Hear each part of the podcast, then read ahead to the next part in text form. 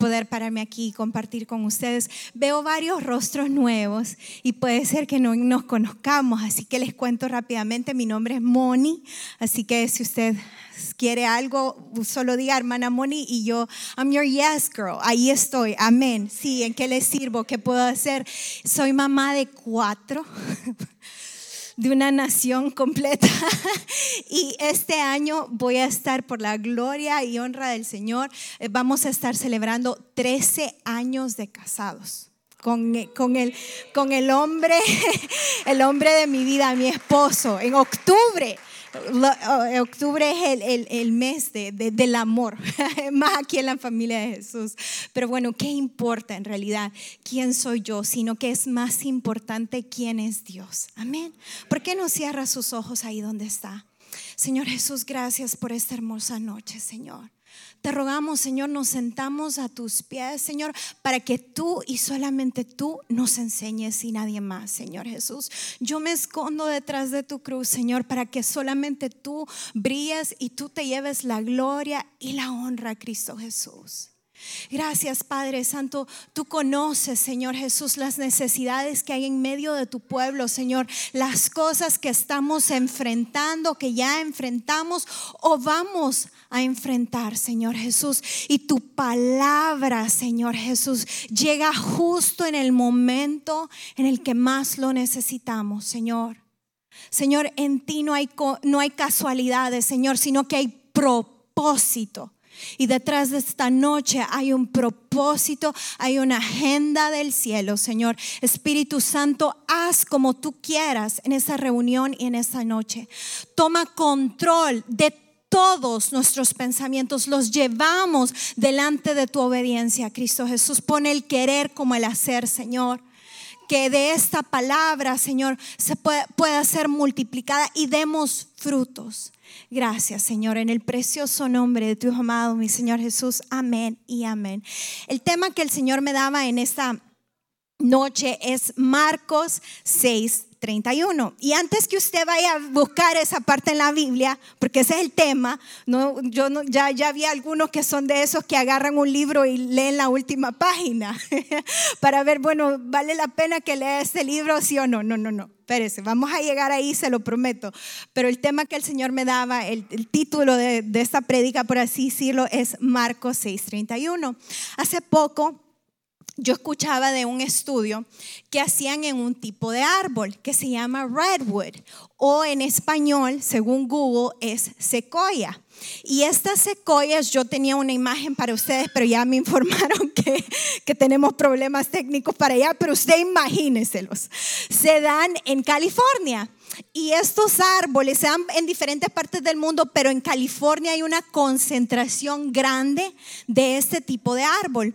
Y este árbol es altísimo, o sea, hay, hay bosques solamente de este tipo de árboles y prácticamente tapan el sol o tapan la luna dependiendo de tan altos que son. Pero la otra cosa interesante de estos árboles es que estos árboles viven por muchísimo tiempo. El promedio de lo que cada uno de estos árboles vive son un poco más de 1500 años. ¿Se puede imaginar? Estar sobre esta, no gracias, por favor, estar sobre esta tierra 1500 años o un poquito más. Y entonces vienen, como nosotros hacemos, como los humanos, unos científicos, y dicen, bueno, ¿Y qué pasaría si, porque así empiezan todos los estudios, ¿y qué pasaría si? Entonces ellos dicen, bueno, ¿y qué pasaría si inyectamos a estos árboles que viven 1500 años, que son altísimos, qué tal si los inyectamos con adrenalina? A ver qué pasa. El propósito de inyectarlos con adrenalina es que estos árboles, cuando viene el invierno, entran en invernación. Entonces, el propósito de inyectarles adrenalina es que estos árboles no entraran en este estado, que estos árboles no durmieran. Y entonces lo que pasa es lo siguiente, al cabo de uno o dos años, estos árboles habían muerto. Y eso a mí me quedaba me traumaba, para serle sincera, porque si esto le puede pasar a un árbol que, que, está diseñado, que el diseño del creador fue que estuviera sobre esta tierra por 1500 años y simplemente por no descansar, por no entrar en este estado que el creador le diseñó, le corta la vida ni siquiera en la mitad. O sea, yo no soy matemática, los que son matemáticos y saben de estadística ahorita rápidamente pueden sacar ahí un porcentaje, pero les corta la vida por completo. Y entonces el Señor me ministraba sobre el Shabbat o el Sabbat. Y usted me va a decir, ah, el sábado. No, no necesariamente es el sábado. Tiene mucho más que ver que esto. Y usted va a decir, ay, hermana Moni, pero usted capaz es una especialista en este tema, o sea, usted capaz descansa bastante porque usted vive en casa, por ejemplo, está en casa. Mire, le cuento. Yo soy mamá, como les contaba al principio, de cuatro niños. I'm a homeschooler, o sea, yo doy educación en casa. Entonces mis niños están conmigo las 24 horas del día, todo el tiempo conmigo. Aparte de eso, tengo dos trabajos. Son trabajos medio tiempo. Trabajo para el metal y trabajo para la iglesia. Y soy esposa y todo eso. Pero encima de eso, yo tengo una condición, eh, yo sufro de hipotiroidismo. Y esto es una glándula que usted tiene, la tiroides es una glándula que todos los humanos, hombres y mujeres, la tenemos más o menos por aquí. Y esta glándula es responsable por el metabolismo. Entonces regula la temperatura, regula la circulación y regula la energía. Pues mi glándula, hay gente que tiene hiper y hay gente que tiene hipo, yo tengo hipo. Entonces mi glándula está como los árboles dormida. Pero encima de eso, yo el tipo que tengo es Hashimoto, que es una condición autoinmune, lo que quiere decir que mi cuerpo piensa que cuando yo produzco un poquito, un tantito de la hormona, mi cuerpo dice, estamos enfermas, estamos enfermas y empieza a atacar esto poquito que yo estoy creando, entonces tengo que tomar medicina. Entonces yo sé lo que es estar constantemente cansada. Pero mire, me rehuso a vivir en un estado de cansancio.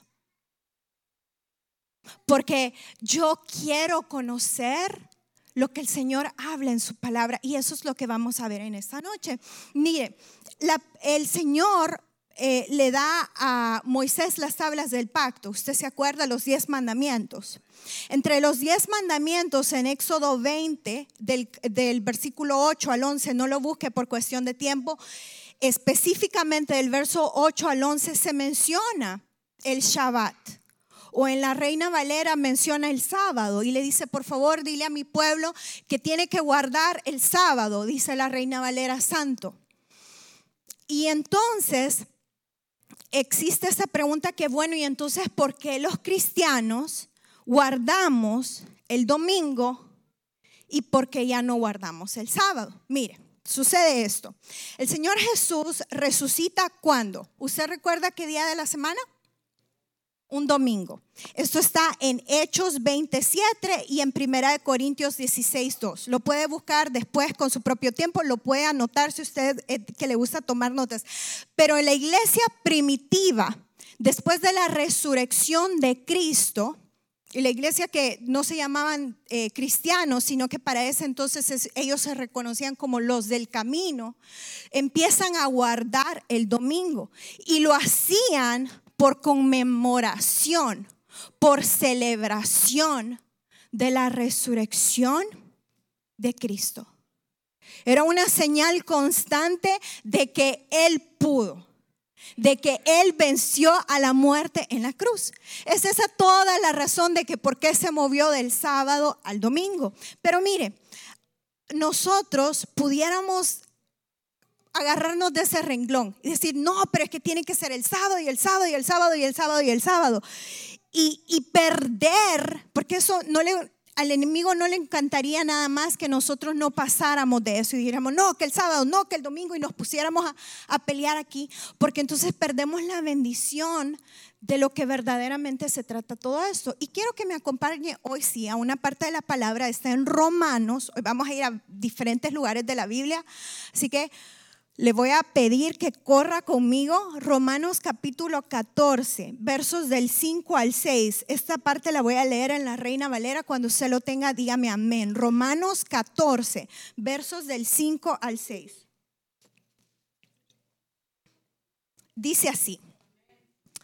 Uno hace diferencia entre día y día. Otro juzga iguales todos los días cada uno esté plenamente convencido en su propia mente. El que hace caso del día lo hace para el Señor y el que no hace caso del día para el Señor no lo hace. El que come para el Señor come porque da gracias a Dios y el que no come para el Señor no come y da gracias a Dios. Y usted me va a decir, hermana Moni, yo siento que acabo de leer, yo compro poco coco y como poco coco, ¿verdad? Parece trabalenguas o como que si se está contradiciendo porque habla de un día y lo que básicamente lo que la Biblia aquí nos está diciendo es cómo está tu corazón. Si estás guardando un día y lo estás haciendo para el Señor, gloria a Dios. Si estás comiendo y lo estás haciendo para el Señor, gloria a Dios. Eso es prácticamente lo que esta parte de la Biblia, o sea, nos está diciendo, no se peleen, no se agarren, porque ha visto que como hombres tendemos a agarrarnos de, doctrinas y empezar a clavarnos en eso y no pasar de eso y pasar desapercibido de lo que verdaderamente se trata el Shabbat. Y el Señor quería que a nosotros nos quedara claro de que a lo que Él importa es con, el corazón que guardemos el día que le guardemos al Señor. Mire, yo estaba viendo estadísticas, los cristianos somos uno de los grupos que tenemos más exceso de trabajo. Decía la palabra overworked. Somos el grupo de, personas que sufre más de exceso de trabajo. Cuando Dios literalmente nos dijo en Mateo 11, eh, 28, vengan a mí todos ustedes que están cansados, agobiados, que yo les daré descanso. ¿Y usted qué cree que ha de pensar la gente que nos ve ahí afuera? No, si, si, ellos leen esta parte en Mateo y después ven nuestra vida y tal vez nos ven cansados, con las grandes ojeras, a puras penas, vamos, agobiados, preocupados. Cuando el Señor dice, vengan a mí. ¿Por qué? Porque yo les voy a dar más carga porque yo les voy a dar descanso. Pero mire, yo aprendí algo que me dejaba impactada, que esto de, del Shabbat o de tener reposo, no nos damos cuenta que nos tenemos que esforzar para entrar en esto. Vaya conmigo a Hebreos 4, capítulo 4, versos del 10 al 11. Cuando ya lo tenga, me da un fuerte amén. Hebreos 4 del verso 10 al 11.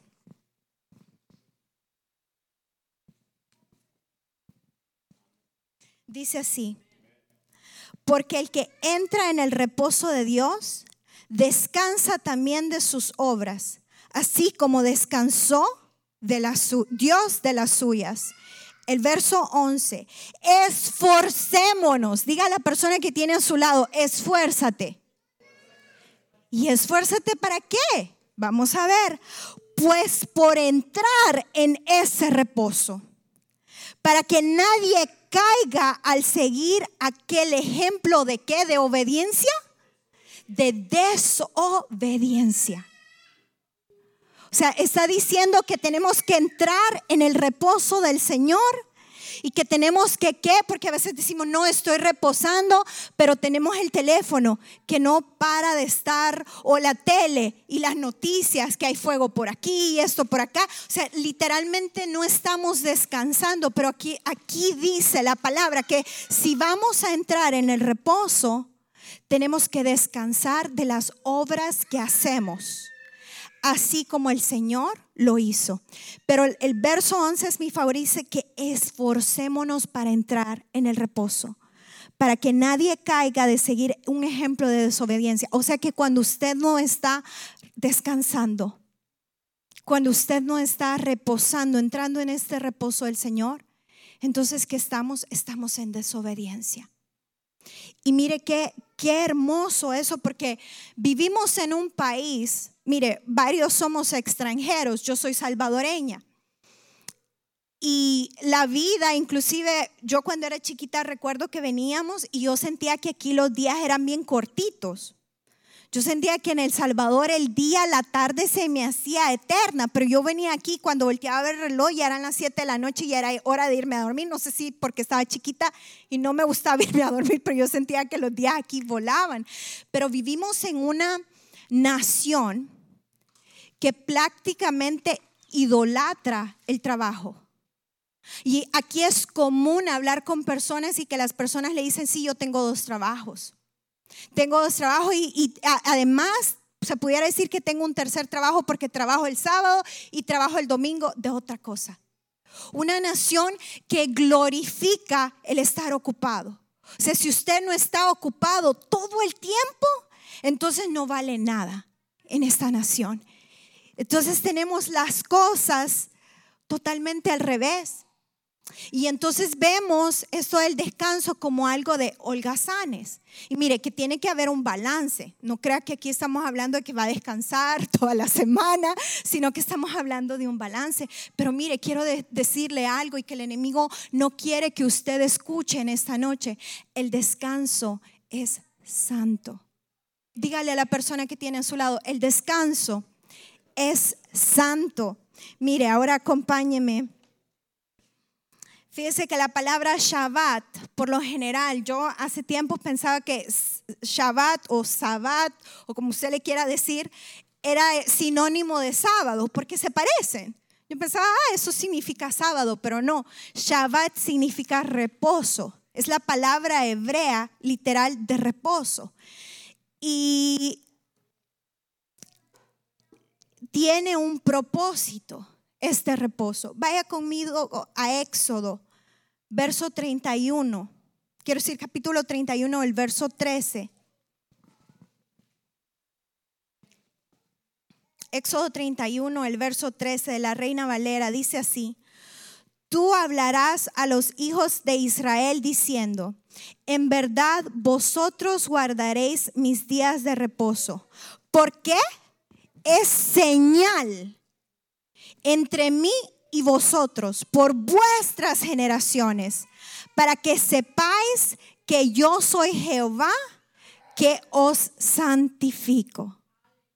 O sea que, mire, a veces guardamos el domingo y pensamos que guardar el domingo es venir a la iglesia, ya sea el culto de las 9 de la mañana, el culto de las 11, ir a comer con la familia, regresar a la casa o ir a lavar ropa o encender la tele y pensamos que ya ya guardamos el domingo. Mire, podemos guardar el sábado o podemos guardar el domingo y nuestro corazón no estar guardado. Y el punto de esto es verdaderamente buscar al Señor. Mire, usted me va a decir, hermana Moni, pero pasar todo el día orando y, encerrándome y, yo tengo que hacer cosas. Yo soy papá, tengo hijos y es el día que le dedico a mi familia. Mire, Dios es un Dios familiar.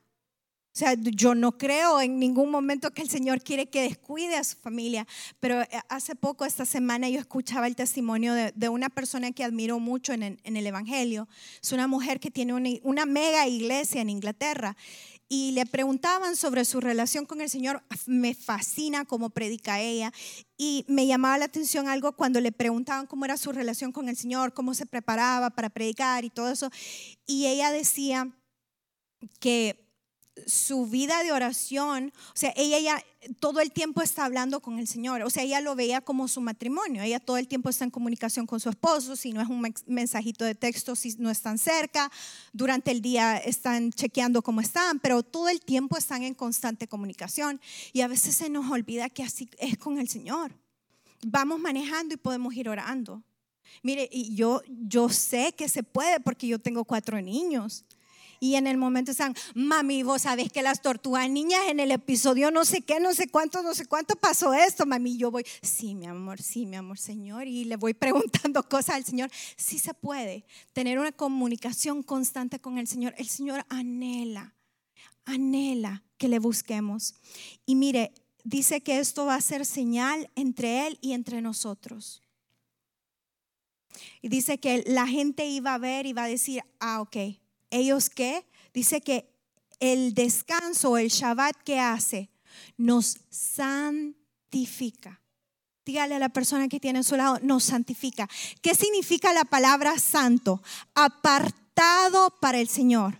Guardar el día para el Señor nos aparta. Mire, el pastor hablaba ahora y, me llamaba la atención porque a principios de septiembre yo hablaba con alguien y yo le decía a esa persona, el Señor me habla eh, seguido y, yo le decía, fíjate que siento bien raro, siento un sentimiento, pero no estoy segura si soy yo, o sea, si es de parte del Señor o soy yo. Y, y estoy considerando dejar las redes sociales. Y entonces ella me decía, lo deberías de hacer, de dejar las redes sociales y que no sé qué, porque mire, apartarnos limpia nuestros filtros. Yo le dije, ¿sabes qué? Voy a dejar las redes sociales para estar segura. Si lo que yo estoy sintiendo es algo de pasar viendo noticias todo el tiempo o verdaderamente viene de Dios. El apartarnos, el apartar un día, amados, nos aparta y a veces ni siquiera nos damos cuenta. Vamos trabajando, hablamos con diferentes personas, diferentes ideologías y ni cuenta nos estamos dando de todo lo que nos estamos llenando. Y yo le quiero preguntar a usted, cuando entramos en este reposo, cuando entramos en este Shabbat, el Señor se encarga de apartarnos, de santificarnos. Ese es el propósito de guardar el domingo, de ser apartados, de ser santificados, de hacer señal no solo al mundo, sino que al enemigo. Hey, la perdiste. Mira, la otra cosa bonita de esto es es una declaración de confianza absoluta en la provisión del Señor. Porque podemos hacer más en seis días que si hubiéramos trabajado los siete completos. Y usted me puede decir, hermana Moni, por el momento yo estoy en un Shabbat entero porque ando en búsqueda de trabajo. Mire, entonces aproveche, aproveche este tiempo y apártese. Y ya va a ver cómo Dios va a honrar que usted se está apartando y está aprovechando este tiempo. En dos días le sale un trabajo. Va a ser usted tierra deseada y le van a llover oportunidades. Y yo estoy declarando en esta noche que los mejores horarios, los mejores sueldos son para usted que se está apartando para el Señor para poder seguir viniendo a la iglesia y sirviendo. Mire, y quiero que veamos esto. Vaya conmigo a Apocalipsis, el capítulo 4, el verso 8. Apocalipsis, verso 4 quiero decir capítulo 4, verso 8, si me puede acompañar. Y si lo tiene, me dice amén. Dice así, y los cuatro seres vivientes tenían cada uno seis alas y alrededor y por dentro estaban llenos de ojos. Y no cesaban día y noche de decir, Santo, Santo, Santo es el Señor, Dios Todopoderoso, el que era, el que es y el que ha de venir. Es una parte en Apocalipsis que está hablando de los seres vivientes y nos describe que tienen no sé cuántas alas y seis alas creo y seis ojos, pero descansaban estas personas o estos seres vivientes, pero no sé si son personas, seres vivientes. No, dice que no cesaban de decir, santo, santo, santo, santo es el Señor. Fíjese que ellos no necesitaban descanso porque estaban en la, eh, o sea, en dirección inmediata de la gloria de Dios. Es decir, estaban en un estado constante de rejuvenación como mujeres andamos buscando cremas, que tengo que dormir no sé cuántas horas y que mascarillas y pensando cómo puedo retroceder el reloj, cómo puedo retroceder el tiempo y que el tinte y que no sé qué y que el ejercicio tal y que la dieta tal y que si, si no como, ya no me acuerdo cómo es eso de que comer 12 horas o comer 6 horas porque tiene el ayuno, fasting, pero de comer ciertas horas porque eso rejuvenece. Estamos tan preocupados pensando cómo rejuvenecer y cómo retroceder el tiempo y aquí la Biblia nos está dando totalmente la receta. Guardar un tiempo para el Señor. Porque en ese estado, cuando estamos de cara a cara, frente a frente con Él, Él nos rejuvenece. Mire, quiero que cierre sus ojos. Estoy terminando en esta noche. Y esta es la invitación. Les decía que esta prédica se llama Marcos 6:31. Quiero que cierre sus ojos ahí donde está. Voy a leerlo lo siguiente. En Marcos 6:31 dice, y como no tenían tiempo ni para comer, pues era tanta la gente que iba y venía, Jesús dijo, vengan conmigo ustedes solos a un lugar tranquilo y descansen un poco. Yo no sé cómo son tus días. Tal vez sos mamá de chiquitos y todo el tiempo es mami esto, mami lo otro y te tocan y te tocan y te tocan. O no sé si también estás viviendo una temporada que todo el mundo necesita algo de ti en la oficina. Si no es una cosa, se siente como que estás apagando fuegos. Es la otra, un problema aquí, un problema allá y te sientes como que si sos un bombero. O tal vez es una soledad tan intensa que es tu mente que no te da, que no te da agua, que no te deja en paz. Pero la invitación es esta, amada iglesia Sé que no tenían tiempo ni siquiera para comer, porque estaban tan ocupados, era tanta gente la que estaban eh, sirviendo, que Jesús les dice, vengan ustedes solos conmigo a un lugar tranquilo y descansen un poco. Señor, en esta noche quiere darte descanso. No sé cómo, cómo has estado últimamente, lo agobiado, tal vez los viles, salir de deudas, pero el Señor es tu Shabbat, el Señor es tu reposo. Usted recuerda esa parte en la Biblia que dice que el Señor cuando lo tengamos a cara a cara, nuestro, nuestro sueño es que Él diga, bien hecho, siervo fiel, entra en el reposo de tu Señor. Podemos tener un cachito, un poquito del cielo en la tierra entrando en su reposo. Así que allí donde usted está, si usted se quiere parar, cierre sus ojos, alce sus manos y empiece a decirle, Señor, revélame. Revélame, Señor, si verdaderamente yo no te he estado honrando, si he estado viviendo de una manera completamente desobediente en, en, el ir y en el ir y en el corre, corre, corre. Inclusive